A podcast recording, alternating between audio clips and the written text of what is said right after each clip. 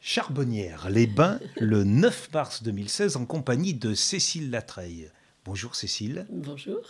Dans quelques semaines, à Lyon, dans la salle Berthelot, vous allez faire une exposition du 28 mai au 5 juin, du samedi 28 mai au dimanche 5 juin. Et cette exposition de peinture, de tableaux, voire peut-être même d'autres choses, risque fort de porter le nom du bleu dans toutes les couleurs. C'est bien cela? Oui, c'est possible. On n'est pas tout à fait décidé encore, mais je pense que ça, ça risque d'être ce titre, effectivement. Alors, ce on, de qui s'agit-il? Ah, c'est parce que quand je crée des manifestations, aussi bien euh, sur le plan de la peinture que autour de mes livres, euh, qu'autour des, événements musicaux que je, que je suscite, euh, je suis entourée d'un groupe d'amis qui m'aident bien sûr parce que ça ne serait pas à ma portée, je n'aurais pas la force de faire ça toute seule. Cette exposition qui parle du bleu, euh, vraiment, il y aura des, tableaux nouveaux où le bleu sera présent. Oui, bien sûr. Quand j'ai eu l'opportunité, quand j'ai appris que cette salle, cette grande salle de l'avenue Berthelot serait à ma disposition, la première idée que j'ai eue, c'était que cette, cette, exposition serait euh, baignée dans une ambiance de bleu. Pour moi, c'était euh, une ambiance de sérénité, de douceur et d'air pur dont j'avais bien besoin, sans doute. Et le bleu s'est imposé. C'est le premier thème de cette expo. Et le second thème que j'ai voulu introduire dans l'exposition, c'est quelque chose de beaucoup plus graphique, c'est le thème de la main. Vous êtes une femme qui peint, mais vous avez commencé cette peinture, on peut dire, assez tardivement dans votre vie. Vous aviez euh, pratiquement 35 ans, c'est cela? Oui, tout à fait. Tout à fait. C'est à la faveur de mon déménagement, de ma transplantation, de ma région d'origine, Bordeaux. Et en arrivant à Lyon, je me suis demandé, j'avais bien sûr mes, mes, quatre petits garçons, pas encore bien grands, ils avaient entre 6 et 12 ans, mais je me suis demandé comment j'allais m'occuper, m'investir euh, en dehors de mon travail de, de maison uniquement. Poussée par mon mari, je dois le dire, j'ai tenté l'expérience de la peinture. J'ai eu la chance d'avoir très vite des voisins qui m'ont, qui m'ont dépisté d'une certaine façon, qui m'ont encouragé, qui m'ont dit euh, il y a quelque chose dans ce que tu fais, il y a une certaine force, il faut que tu poursuives. Et cela aboutit à une première exposition à Lyon, puis à Bordeaux. Oui, c'était plutôt l'inverse. C'était d'abord, Bordeaux. D'abord Bordeaux, oui. Une exposition privée dont j'ai un grand souvenir et où euh, ça a été le, signal déclencheur où j'ai compris que j'allais poursuivre. Ce déclenchement Ce déclenchement, c'était que mes amis sont venus en grand nombre dans cette première exposition. Ils ont découvert euh, un aspect de, ma personne que personne ne soupçonnait. Même moi, j'avais vraiment découvert euh, dans les mois précédents que j'avais un, don et surtout une envie qui énorme de créer, de, m'exprimer par, euh, par la couleur, par la peinture. Et cette peinture a pris une telle importance dans votre vie que quatre ans plus tard, en 84, vous créez même votre propre école de peinture euh, pour adultes. Tout à fait. Mais là, ça a été un petit peu euh, presque contre mon gré, parce que je n'avais pas l'intention de me transformer en professeur. Euh, pour moi, c'était pas une image qui me valorisait beaucoup. Donc, je préférais beaucoup mon image d'artiste que cette, cette fonction de, de, professeur qui, qui assène un peu des vérités. Je ne voyais pas dans l'art comment je pouvais transmettre. Et puis, ce sont des amis qui m'ont fait parler de, de, ce que je faisais dans mon atelier et qui ont été très séduits par euh, ce que je leur expliquais et qui sont venus vers moi un jour en me disant Bon, ben nous, on est libre le mardi à 14h et toi? Alors, il y a eu beaucoup de peintures sur soie. Vous avez même eu un premier prix de décoration au Salon de printemps de Lyon en 85. Oui. Puis, à un moment donné, vous avez cessé les peintures sur soie et vous voulez même un petit peu les oublier. Oui. Oui, alors il y a eu un, côté euh, quand même euh, qu'il faut bien dire, qui est que j'ai fait énormément de soie. J'en ai fait, je peux certainement les chiffrer par milliers. J'en ai fait pendant 15 ans. Je faisais des métrages, je peignais des soies, je faisais des métrages entiers dans lesquels après on faisait des robes. Là, je vous décris la quantité de travail pour vous dire que je suis devenue totalement allergique aux odeurs d'alcool dégagées par la peinture sur soie. Et je me suis rendu compte que euh, j'étais devenue pratiquement une alcoolique qui s'ignorait à respirer les vapeurs d'alcool. La façon dont j'ai quitté la soie est, euh, symptomatique de ce que j'explique. Un mercredi, j'ai décidé que j'arrêtais la peinture sur soie, j'ai tout rangé, je ne l'ai jamais repris, j'ai laissé des foulards à moitié peints, des housses de coussin à moitié fabriquées, des métrages de robes qui n'ont jamais vu le jour. Un renoncement subi. Oui, parce que le corps n'en voulait plus. Et je crois que voilà que c'est dû à accident du travail, j'allais dire. Vous êtes tourné vers, euh, vers une peinture beaucoup plus personnelle, une, peinture où la production n'est pas l'objectif. Oh. Mais là, euh, il y a une idée autour de, de j'ai quelque chose à peindre, j'ai quelque chose à trouver au-delà de ça, j'ai quelque chose à gagner, à trouver à travers ma peinture, à travers mon art. Et ce que vous appelez tout doucement euh, la découverte de la beauté. Oui, oui, tout à fait. Je vois à quoi vous faites allusion, effectivement. Ce qui est clair dans ma tête depuis que j'ai commencé à peindre, depuis que je suis arrivée à Lyon, en ayant quitté Bordeaux, c'est que j'avais quelque chose à dire qui était extrêmement secret, extrêmement difficile à dire, et que c'était en même temps quelque chose d'extrêmement précieux. Cette chose-là ne pouvait pas, comment dire, euh, cohabiter avec une démarche commerciale. La soie m'a permis de faire une œuvre de décoration qui m'a énormément appris et qui m'a énormément préparé à la suite de mon travail. Comme un long apprentissage. Énorme, énorme. Mais ce n'est pas dans la soie que j'ai exprimé, je l'ai sans doute exprimé aussi, mais euh, disons toute la violence et toute la difficulté que je sentais à l'intérieur de moi. Euh, sur la soie, c'était quand même pas très facile de l'exprimer. Et je l'ai, je, donc je, j'ai réservé cet aspect-là à l'aspect plus pictural que j'ai entrepris quand je me suis mise à peindre sur des toiles. Voilà. C'est aussi une raison pour laquelle j'ai créé cette école de peinture, c'est que nous avions, nous n'avions pas les moyens de, supporter euh, la démarche de quelqu'un qui allait uniquement euh, dépenser sans souci de vendre sa production, etc. Pour nous, c'était pas possible. Donc euh, l'école me mettait, me donnait les moyens de, faire ce que j'avais envie de faire. À travers toute cette recherche de liberté, pas de liberté sans beauté, pas de beauté sans liberté pour vous, il y a toute une réflexion quand même sur qu'est-ce que c'est que la création artistique. Et tout au long des années, vous posez des questions sur figuratif ou abstraction, mm. le fond, la forme, le trait, la couleur le clair ou l'obscur et la lumière dans tout ça. Paul Cézanne vous a apporté quelques réponses ou quelques questions supplémentaires. Oui. Vos toiles, elles sont à la fois figuratives et, parfois ne le sont pas. Tout à fait.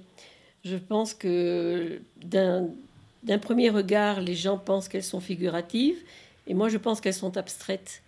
Parce que quand je peins, par exemple, un des tableaux que je vais présenter à l'exposition de, de l'avenue Berthelot, La main du berger, je sais très bien à, quelle main et à quel berger je me réfère quand je quand j'ai peint cette main du berger.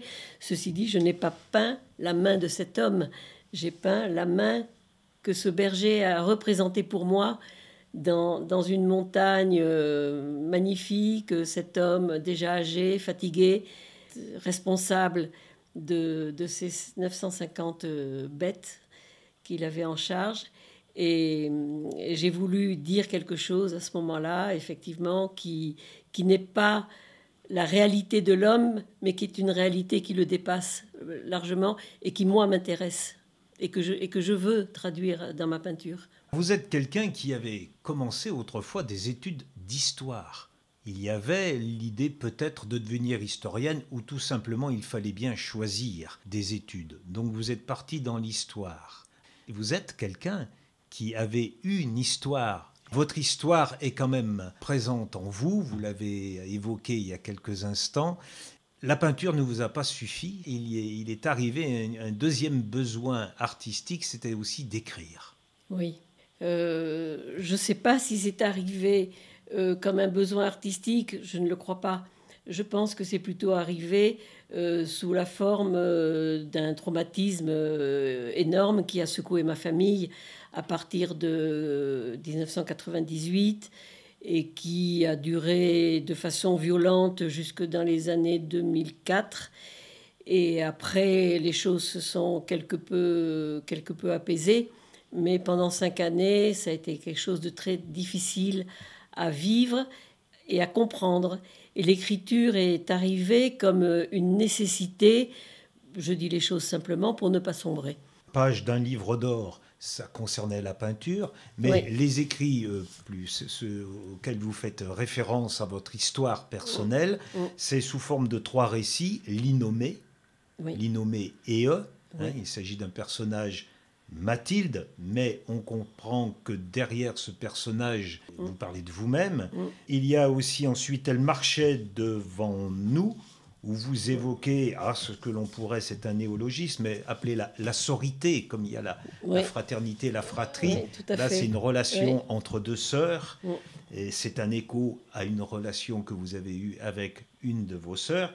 Et puis, il y a eu aussi euh, Nous vous aimons tous, qui est un huis clos familial. Ces, trois récits, on va dire, font une trilogie. Il y aura peut-être encore une suite, j'en sais rien. Mais il y a un lien entre ces différents récits. Tout à fait. Il y a le lien de, de la vie, de d'une fratrie qui traverse des tempêtes et qui, et qui se cherche et qui euh, se remet en question, plus ou moins, autant qu'elle le peut je pense pour moi que cette, cette trilogie, je pense que pour moi, elle va en rester là. Parce que il me semble que maintenant, j'ai d'autres choses devant moi. Je ne suis plus tout à fait jeune et je pense que le temps qui me reste, il faut peut-être que je l'emploie à ne plus fouiller dans ce passé que j'ai bien creusé et dont j'ai bien profité pour creuser cette, euh, cette mine et en sortir, euh, je crois, des pépites, parce que toute ma vie et toute cette beauté que j'essaye de créer, elle sort bien de ce minerai, euh, souvent noir comme du charbon, souvent brûlant et, et agressif comme du fer. Ou... On est l'enfant de son enfance? On est l'enfant de son enfance. Euh, je ne saurais pas très bien répondre à cette formule. Euh, je penserais plutôt qu'on est la mère de son enfance et que son enfance, euh, on doit se retourner sur elle pour l'aimer et pour la faire grandir et pour la faire s'épanouir. je verrais plutôt, plutôt ça sous cet angle-là. Je pense qu'il faut se rendre responsable de son enfance et ne pas la subir. Dans le premier, l'innommé vous parlez d'un personnage, Mathilde. Vous ne dites pas euh, euh, moi, Cécile, c'est Mathilde. Oui. Oui. Parce que euh, j'ai absolument, quand j'ai décidé d'écrire ce livre, je l'ai vraiment décidé. Je l'ai écrit tout le long d'un été où chaque jour j'ai écrit un chapitre de ce livre. Et donc je l'ai écrit d'une façon très resserrée, très, très, très, dense. Et je me suis vraiment, vraiment interdit de faire un récit. Je voulais dire des choses qui à la fois me concernaient et me dépassaient. Et je ne voulais à aucun moment faire un récit que je qualifierais de pleurnichard, de replié sur soi, de, de complaisant inévitablement. Donc Mathilde vous a aidé à prendre de la distance, un peu de recul. Complètement, complètement, complètement. Et je pense que, que m'approcher de cette petite fille Mathilde, c'était justement afficher publiquement que l'enfant que j'avais été n'existe pas, que chacun peut le, peut le, voir à sa façon, puisque mes frères et sœurs forcément étaient concernés par ce récit de, mon enfance, en, appelant cette petite fille Mathilde, en faisant exister une autre personne, euh, ça permettait de penser que que cette petite fille ne concernait pas euh, mes autres frères et sœurs, puisqu'elle n'existait pas dans la fratrie réelle. Et ça a permis même à des lecteurs, des lectrices, de s'identifier à Mathilde. Ah, complètement. Le nombre de, gens, de personnes, de femmes qui sont venues me remercier d'avoir écrit ce livre en me disant Mais madame, c'est mon histoire que vous avez, que vous avez racontée là. Ça, c'est vraiment une, des, une, chose très bouleversante. Et, et j'ai fait, grâce à ces écrits, et y compris dans ma famille bordelaise, des, des rencontres avec des, des, cousins, par exemple, qui m'ont dit Mais tu, tu as vraiment parlé de nous. Merci.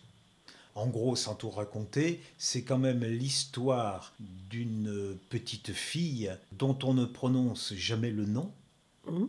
et qui est en mal de reconnaissance vis-à-vis -vis de ses deux parents, et les deux d'une façon différente. Mmh. Elle essaye malgré tout au sein de cette grande fratrie de trouver une place qu'on ne lui a pas accordée dès le départ.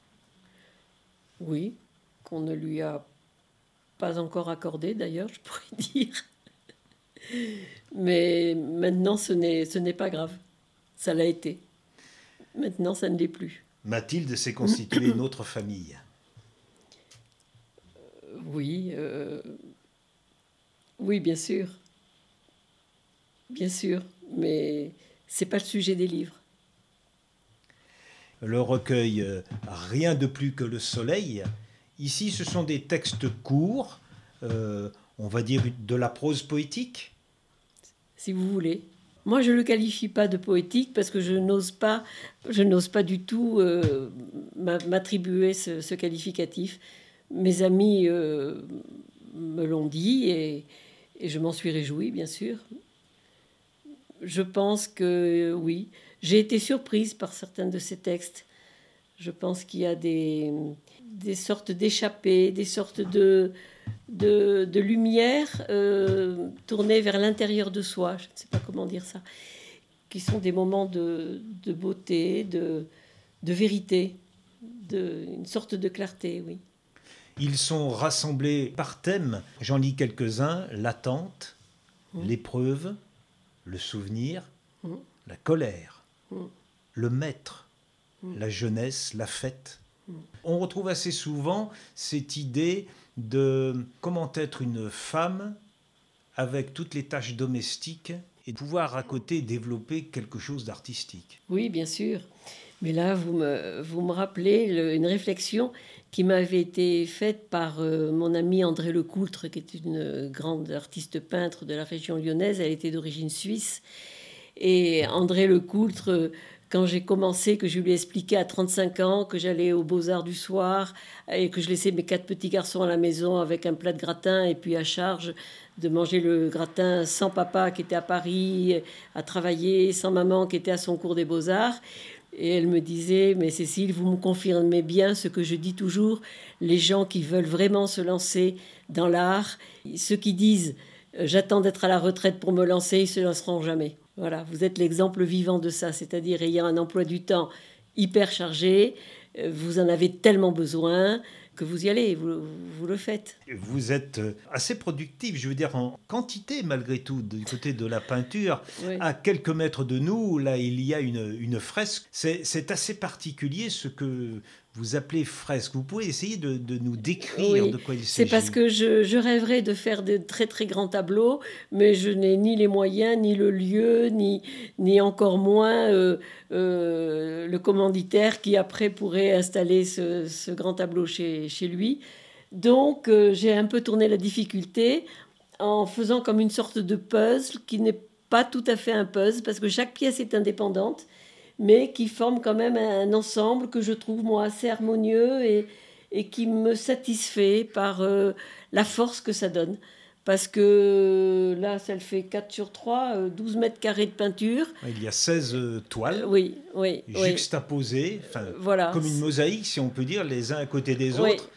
Mais comme vous dites, chaque toile est autonome. Tout à fait, tout à fait. Dans les expos, d'ailleurs, les, les toiles peuvent être acquises par, par les, les gens indépendamment les unes des autres. Et après, euh, par exemple pour celle-ci, j'ai eu à cœur de, de, de la recomposer pour la représenter à nouveau, mais elle est différente de ce qu'elle était à la première exposition. Si une toile est vendue, il y a un trou en fait dans votre fresque et vous pouvez pas vous empêcher de voilà, de remplir ce trou par une tout à fait. et ça m'a entraîné à même une nouvelle création. Elle a, elle est plus, elle est plus grande, elle est plus colorée que lors de sa première exposition. Vous avez élargi, oui. Celle que l'on a en face, il y a beaucoup de bleu, c'est le bleu qui domine. On sent que le bleu est une couleur qui vous est chère. Oui. Toutes sortes de bleus. Oui. Et elle représente au centre malgré tout. Alors si on n'a qu'un bout, on ne peut pas le, le savoir. Si on n'a qu'une partie de votre fresque, on voit bien que tel impulse, il y a une tortue. Cette ah tortue a une histoire. Oui, oui, oui, ça c'est la tortue des Galapagos qui m'a été révélée par euh, un billet de François Morel un vendredi matin sur France Inter. Et François Morel expliquait que euh, Georges était mort. Et ce Georges, c'était pas un vieux monsieur trouvé mort dans un appartement parisien, c'était la dernière tortue d'une espèce bien particulière des îles Galapagos. Donc je l'ai reproduite dans sa dimension réelle d'ailleurs. Là, elle doit faire euh, près de 2 mètres de long.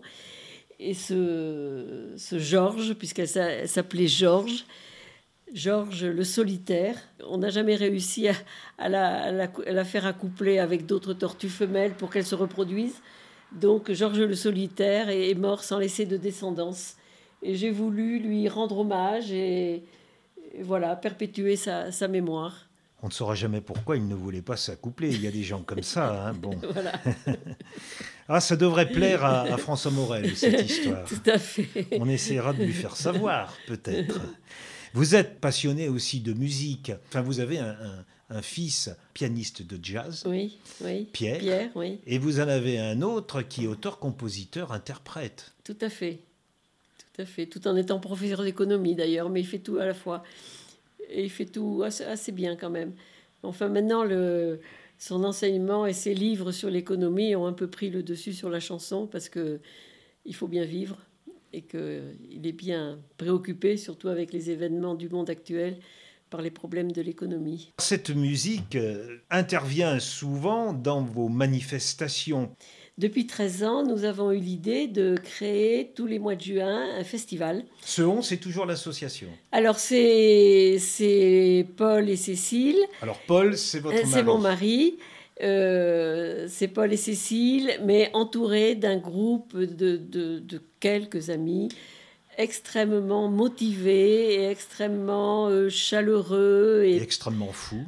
Extrêmement fous, oui, sans doute, prêts à partager notre folie. Et donc, on s'est constitué en association. Chaque année, depuis 2004, on crée au mois de juin ce qu'on appelle un festival, le Festival des Hautinières. Et on fait venir des musiciens, des danseurs, des, des comédiens, euh, on fait aussi bien de la musique classique que du jazz. Euh, on a eu aussi euh, l'année dernière un concert de jazz manouche. on a eu aussi des lectures de poèmes. Le nombre d'arts euh, n'est pas compté. On essaye de faire venir des gens de toutes les disciplines. Et cette année, il s'agira d'un musicien qui sera mis en l'honneur, un musicien argentin. Oui, euh, cette année, il y aura deux concerts. Ce sera le mardi 28 mai et le, le mardi, mais non, le samedi, samedi 28 mai et le samedi 4 juin. Donc, ce musicien argentin qui s'appelle Leonardo Sanchez viendra euh, pour le concert du 4 juin avec un groupe de musiciens qui sont des gens de Bourg-en-Bresse et avec qui il travaille régulièrement. Donc ce sont ses amis de Bourg-en-Bresse qui ont fait venir Leonardo exprès pour euh, nous donner un concert le 4 juin dans la salle Berthelot. Son instrument Lui, c'est la guitare. C'est la guitare. Tout à fait. Et sa, son amie, qui s'appelle Marie-Françoise Momy, elle, c'est l'accordéon. Il paraîtrait que c'est une femme absolument extraordinaire à l'accordéon. Le premier jour, le samedi Alors 28 le premier mai, jour, c'est un groupe qui va venir de Suisse. Qui, ce sont des jeunes musiciens qui sont déjà venus à notre festival de l'année dernière et qui ont monté une petite pièce de théâtre autour de Jean-Pierre Altaos, qui a écrit un texte à partir des écrits des philosophes des Lumières. Et c'est une pièce euh, à la fois philosophique, musicale et burlesque, où Jean-Pierre Altaos joue le rôle principal. Il est entouré de deux jeunes musiciennes de très haut niveau qui vont nous régaler avec ce qu'elles vont nous, nous offrir euh, en musique. Je reviens à vos toiles, les thèmes. Alors vous nous avez dit, j'ai- j'ai- j'aimerais tellement travailler, on va faire un appel sur un mur même, si quelqu'un a un mur qui s'y prêterait pour pouvoir faire une œuvre de, de grande dimension, Oui, avec du bleu sans doute. oui. J'ai listé tout à l'heure un petit peu les entrées de votre livre Rien de plus que le soleil. Si euh, on fait la liste de thèmes pictoraux aussi, c'est assez étrange. L'oiseau, le triangle, l'arbre, le bateau, l'écorce, le rugby. Je m'arrête sur le rugby. le rugby, le rugby. Petite fille à Bordeaux, j'allais voir les matchs de rugby avec mon papa, qui m'a expliqué les règles, qui me faisait connaître les joueurs. Et, voilà, c'était un petit peu les moments où j'émergeais de, un peu de mon, de mon marasme de petite fille, pas très, pas très heureuse, pas très reconnue, et où j'avais quelques moments un peu seule avec mon, mon père. Et je pense que j'en ai gardé un, un si bon souvenir que, devenue adulte, je suis une fanade de rugby. Alors les soirs de match, il faut rien bouler. ah non, non, hein. non, le les soir les de match, pinceaux sont secs. je suis devant la télé avec mes fils. Mon mari, lui, il va se promener ailleurs parce qu'il n'aime pas le rugby. Ce sont des très bons moments. Si je continue ma petite liste, la tache rouge, le livre d'or, les papillons. Avant de vous parler des papillons, je voudrais vous dire un mot sur les taches rouges. Pardon. En sortant d'exposition, de- d'une exposition, ça devait être en 90 ou 12, quelqu'un me dit Mais madame, dans votre exposition, il y a beaucoup de bleu, de mauve, de vert, rien de rouge, vous ne sortez jamais vos tubes de rouge. Et je suis revenue chez moi, comme j'écoute toujours beaucoup ce qu'on me dit, et j'ai effectivement reconnu que mes tubes de rouge étaient presque intacts, pas du tout usés, etc. Et je me suis mis devant le défi de peindre une série de tableaux en prenant le rouge comme sujet. C'est-à-dire pas simplement rajouter des rouges dans mes tableaux, mais le rouge devenait le sujet Le thème. le thème de mes tableaux. Et j'ai fait une série, au moins 12 ou 14 tableaux abstraits, dont le thème était la tache rouge. Donc dans chaque tableau, il y avait une tache rouge. Ces tableaux ont eu énormément de succès. J'ai j'ai gardé un très très bon souvenir de, de cette période sur la tache rouge. Et puis après, euh, on ne se change pas, je suis revenue vers des bleus. Chez les papillons, il y a du rouge et du bleu. Alors chez les papillons, il y a du rouge et du bleu. Oui, il y a- alors chez les papillons, il y a des couleurs beaucoup plus pastel en fait. Euh, beaucoup, beaucoup de couleurs pastel. Parce que là, j'ai aussi changé ma technique. J'ai peint sur, des, sur des, du bois, sur des contreplaqués. Je me servais des lignes du bois pour construire mon tableau avant même de mettre un papillon ou un ensemble de papillons en place. Donc le bois me servait de, de matériau déjà pour, euh, pour avancer déjà dans ma création. Et puis j'ai voulu créer des effets de transparence euh, avec les ailes des papillons. Donc j'ai collé sur ce bois du papier de soie pour faire des jeux de transparence euh, sur les ailes. Et j'ai peint pratiquement que des grands formats. J'ai des tableaux papillons, ce ne sont que des carrés, mais qui font un mètre carré ou plus d'un mètre carré. Ça fait quand même déjà de très, très grands formats. Et il y a une autre chose à dire sur les papillons, c'est-à-dire que j'ai commencé la série Papillons en 98. Si on fait référence à ce que j'ai dit tout à l'heure sur ma vie personnelle et le traumatisme et le traumatisme que j'ai subi en 98, et j'ai commencé les papillons cette année-là, et vu ce que je vivais dans ma vie personnelle, il y a quelque chose qui s'est imposé à moi, c'est que j'allais arrêter de réfléchir sur euh, les grands problèmes de peinture, savoir si l'abstraction c'était mieux que, que le concret, que, etc. J'allais oublier tout ça et j'allais peindre uniquement pour m'amuser, en m'amusant. Pas pour m'amuser, mais en m'amusant. Et, là, je suis partie sur les papillons. Je raconte ça d'ailleurs dans un de mes livres. Euh, et je raconte que c'était le souvenir d'un exercice que j'avais fait petite fille et où j'avais été félicitée pour la première fois sur un dessin qui représentait un papillon. Vous dites aussi que vous n'aimez pas spécialement les papillons et que vous n'avez pas forcément étudié dans le détail la vie, les mœurs du papillon. Oui, c'est tout le symbole du papillon, c'est le rêve qu'on a quand on voit passer un papillon. C'est trop beau, la couleur, la vivacité, la fragilité, euh, comment le soleil va, accrocher sa lumière sur les ailes du papillon. Dans votre atelier, j'ai remarqué qu'il y a une toile nouvelle. Hein. vous, vous préparez, vous, vous, avez bien avancé votre travail, 30 toiles nouvelles pour l'exposition du 28 mai au 5 juin. Il y a beaucoup de mains, mais sur l'une des toiles, il y a encore la présence d'un papillon. Oui. Mais vous êtes très futé. Coucou, me revoilà. Vous êtes très futé parce que moi-même, je ne l'ai pas fait intentionnellement. Et en fait, c'est parce que les mains telles que je... C'est un tableau que j'ai eu assez de difficultés à faire. Les deux mains que je voulais mettre en relation n'ont pas toujours eu cette position. Euh, finalement, j'ai fini par trouver cette position un peu d'offrande de ces mains. Instinctivement, je sentais qu'il fallait que je sentais que quelque chose devait sortir de, de ses mains. Et j'ai eu l'idée de faire ce petit papillon que je trouve euh, assez joli, assez modeste. Euh, il me convient bien dans le cadre de ce tableau parce que il ne prend pas le pas sur les mains. Euh, c'est sur les mains qui reste le sujet du tableau. Mais le papillon est là.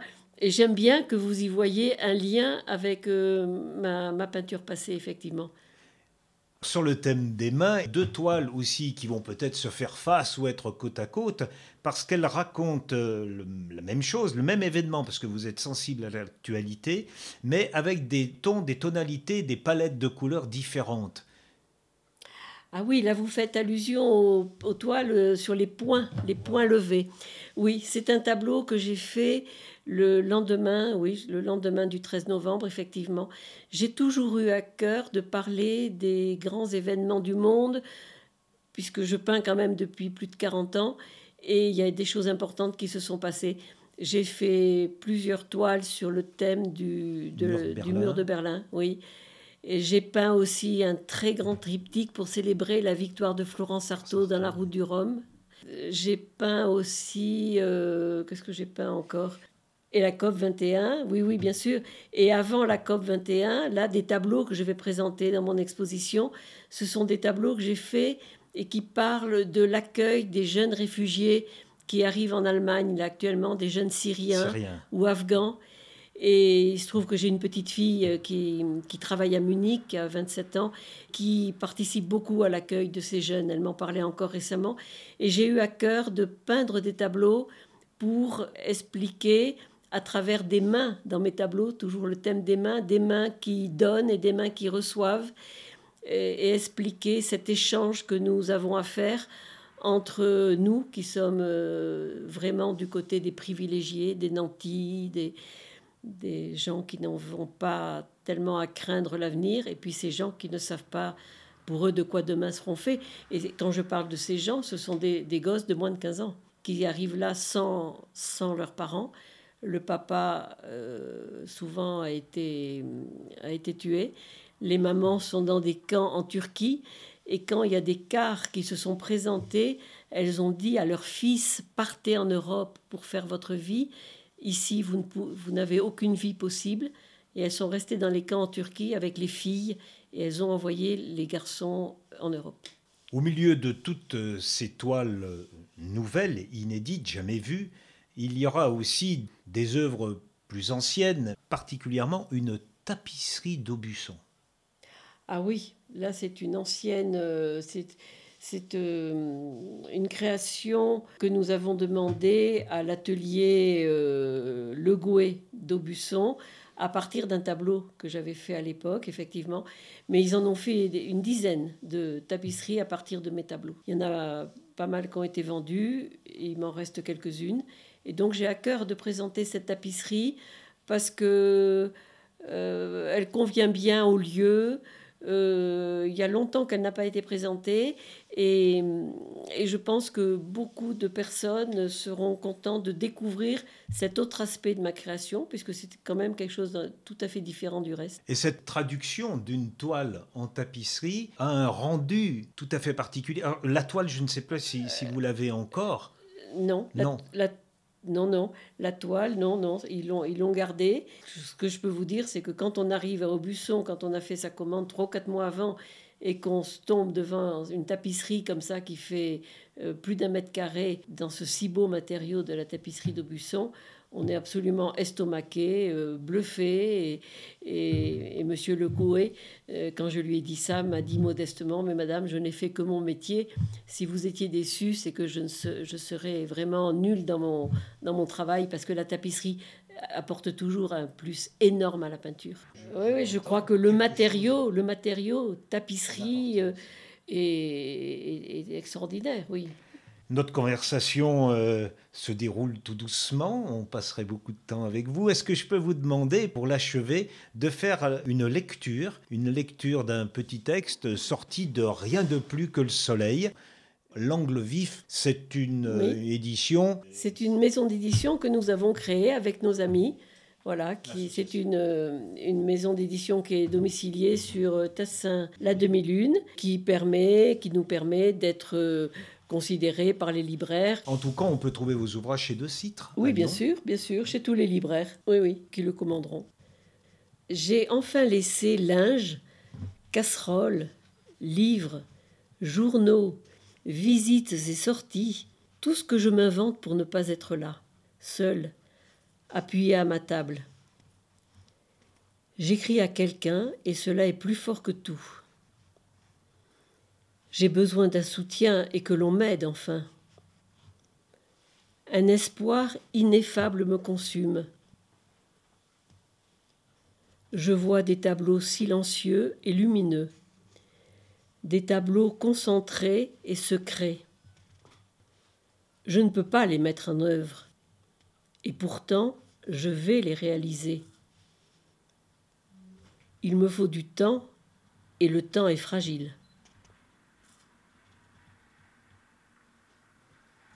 Cécile Latreille, merci. Et puis on se donne donc rendez-vous et à tous ceux qui sont curieux, le 28 mai à la salle Berthelot pour des bleus dans toutes les couleurs à Lyon. Merci, à bientôt. C'est moi, merci beaucoup.